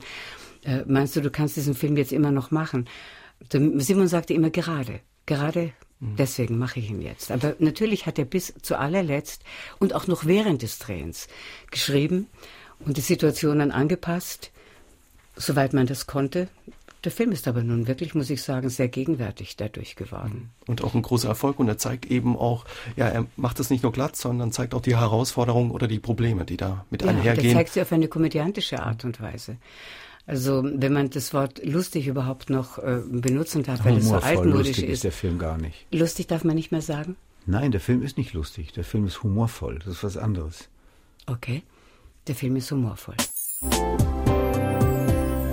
Wir haben uns eben gerade bei SA3 Saarlandwelle aus dem Leben über den Millionenerfolg Willkommen bei den Hartmanns unterhalten, an dem meine Gäste Santa Barger und ihr Ehemann Michael Verhöfen mit ihrer Filmproduktionsfirma Santana beteiligt sind. Bis heute ist die Santana, kann man glaube ich sagen, das Fundament ihrer Kreativität und, wenn man so will, auch ein Stück weit Stammsitz einer kleinen Familiendynastie. Das macht doch bestimmt, ja, stolz. Ja, also darüber denke ich gar nicht nach. Mei, wir machen das schon so lange. Also ich bin froh, sagen wir mal, dass äh, wir immer noch da sind und äh, wir immer noch mitspielen können. Aber Es ist jetzt schon so, dass ich mich langsam zurückziehe. Ich werde nächstes Jahr 80 und das reicht dann vielleicht auch. Ja. Wenn es nach der Sender äh, ginge, hätte ich schon längst Ich hätte aufgehört. gerne einen, einen sehr attraktiven Rentner an meiner Seite. einen interessierten, attraktiven Rentner. Ja, wirklich, weil der Michael ist sein ganzes Leben lang in Arbeit aufgegangen. Das bedeutet aber auch natürlich, dass man sich interessiert für Galerien und für Länder und für Sprachen und für Musik. Das beinhaltet alles ja auch der Beruf. Aber ich würde gerne, dass du das noch mehr mit mir, dass du mit mir was unternimmst. Dass sie mehr Zeit für sich beide haben. Ja. Ja, ja, na, das, da kann ich mitgehen. Ja, da gehe ich schon mit. Aber äh, irgendwie sitze ich dann doch wieder am Küchentisch und äh, decke all, Du hast alles, drei Arbeitszimmer, alles verdammt. zu äh, mit äh, neuen Drehbüchern. Darf ich Sie fragen, wie, wie ist das für Sie beide? Sie sagen, Sie werden nächstes Jahr 80, Sie sind 75 geworden im vergangenen Jahr, das Älterwerden. Wie war oder ist das für Sie? Ist das was, wo Sie sagen, das ist auch was Schönes, weil es einem Gelassenheit gibt oder ist eine Herausforderung, weil ja hier und da es zwickt oder ist es von beidem etwas? Nein, ich finde es ganz grausam. Ich finde es ganz grausam, aber Gott sei Dank, ich bin eine so gute Verdrängerin. Ich vergesse es immer wieder und ich bin jetzt auch erschrocken, als mein Mann gesagt hat, er wird 80 im nächsten Jahr. Also äh, er wird höchstens 75. Und auch das ist schon eine Zahl, die ich gar nicht äh, realisieren kann. Also ich bin so neugierig auf das Leben und ich möchte so gerne meine Enkelkinder groß werden sehen und wie wird sich das alles gestalten und ich möchte noch lange da bleiben, aber natürlich möchte ich auch beweglich da bleiben. Mich stört das Altwerden nicht äußerlich. Ähm, Das heißt, ja, wenn ich mich auf Fotos sehe, finde ich das ganz furchtbar, aber das machen auch jüngere Frauen. Aber ähm, es stört mich nicht. Ich vergesse es. Aber dass man dann nicht mehr da ist, dass man, ja, das, das finde ich einen furchtbaren Gedanken. Das ist ja, hat ja mit Altwerden nichts zu tun. Du kannst ja ganz jung sterben. Das ist was, was ich gut äh, nachvollziehen kann, dass du Angst hast vor einer Zeit, wo wir nicht mehr da sind. Ja. Wo auch der ein oder ein, Sie haben ja eine sehr enge Verbindung, ähm, habe ich das Gefühl, wenn ich Sie heute kennenlernen durfte, ähm, ja, dass wenn auch einer von Ihnen mal vielleicht nicht mehr da ist, dass man sich Aber so das ist mir jetzt zu intim. Darüber möchte ich nicht sprechen. Dann ähm, lassen Sie mich nur äh, eins noch fragen, was haben Sie noch vor? Also Sie haben gesagt, Sie würden sich gerne ein bisschen mehr Zweisamkeit äh, wünschen, vielleicht ein bisschen weniger Arbeit von Ihrem Mann, Herr Verhöfen. Nichtsdestotrotz gibt es Projekte, die Sie sagen, die wollen wir noch umsetzen, Stoffe, die uns noch interessieren. Ich weiß nicht, ob die Sender äh, da was dazu sagen will überhaupt. Also ich habe schon noch etwa zwei Projekte, die ich machen will. Doch, als Film, ja. Und äh, wenn ich jetzt gesund bleibe, so halbwegs, dann kann ich das sicher machen. Aber ich möchte auch, wie die Sender das anklingen lässt, ich möchte auch reisen. Und wir reden oft darüber, wohin wir denn jetzt reisen werden demnächst. Ja. Geht's hin? Nach Wien nicht? Nach Venedig. Nach ja, Venedig. doch. Toll. Das, Ja. äh, und dann ist bestimmt Wien dran. Und dann wollen wir sogar Skifahren, habe ich. Äh, Ich nicht. Du nicht. Nein, du willst ich komme nicht mehr alleine hoch, wenn ich falle. Und das verträgt meine da Eitelkeit bin ich ja da, nicht. um dich aufzuheben. Na gut, okay. Also lassen wir es. Nach Venedig geht's Ja. auf alle Fälle. Sie haben eine schöne Sache erzählt, das habe ich von Ihnen gehört. Für ihn hatten wir es ganz am Anfang über das Zuhören. Wenn Sie telefonieren, wird er durch seine Stimme für Sie wieder ganz jung, auch wenn Sie Ja, ich finde, der. Michael hat immer noch, äh, vielleicht nicht ganz, aber doch sehr stark eine junge Stimme, die mich einfach auch daran erinnert, wie wir ausgesehen haben damals, als unsere Stimmen noch ganz jung waren. Und wenn ich mit Michael telefoniere und ich höre seine junge Stimme, stelle ich mir im Geiste dazu auch den jungen Michael vor. Und ich bin sehr gut im Vorstellen. Also ich, es wird dann ganz greifbar für mich. Ja. Aber die Leute sagen zu mir Luca, wie unser junger Sohn heißt, am Telefon, weil sie glauben, jetzt äh, sprechen sie mit dem Luca. Und wenn sie mit dem Luca sprechen, sagen sie Michael, hallo Michael. Und so, nein, ich, ich bin der Sohn. Ich danke Ihnen ganz herzlich für Danke. Ihre Zeit und für das Gespräch, für den Einblick, den Sie uns erlaubt haben und wünsche Ihnen alles Gute, viel Spaß bei dem, was kommt und Danke. vor allem Ja. viel Spaß beim Reisen. Dankeschön. Dankeschön. Ja, danke gleichfalls, danke. SR3 aus dem Leben. Immer dienstags im Radio, danach als Podcast auf sr3.de.